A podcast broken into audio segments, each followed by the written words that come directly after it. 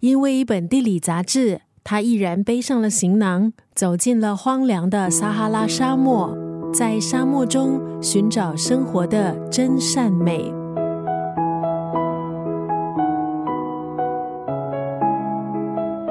今天在九六三作家语录分享的文字，出自三毛在一九七六年出版的《撒哈拉的故事》。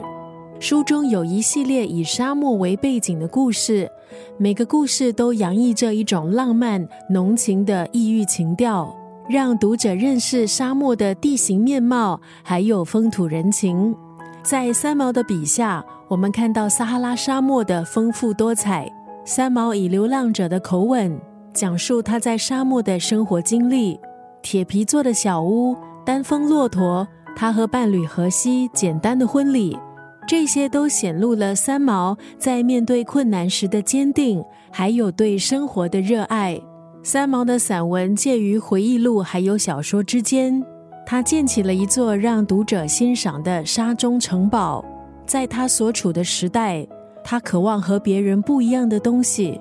并且，他也向和他同龄还有比他年轻的女性证明，在那个时代，独一无二是可以被接受的。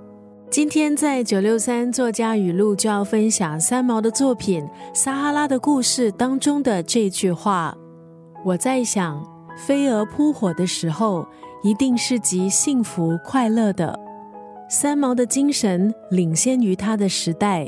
今天在九六三作家语录分享的这句话，也很能够反映三毛对生命的态度和追求。我在想，飞蛾扑火的时候，一定是极幸福快乐的。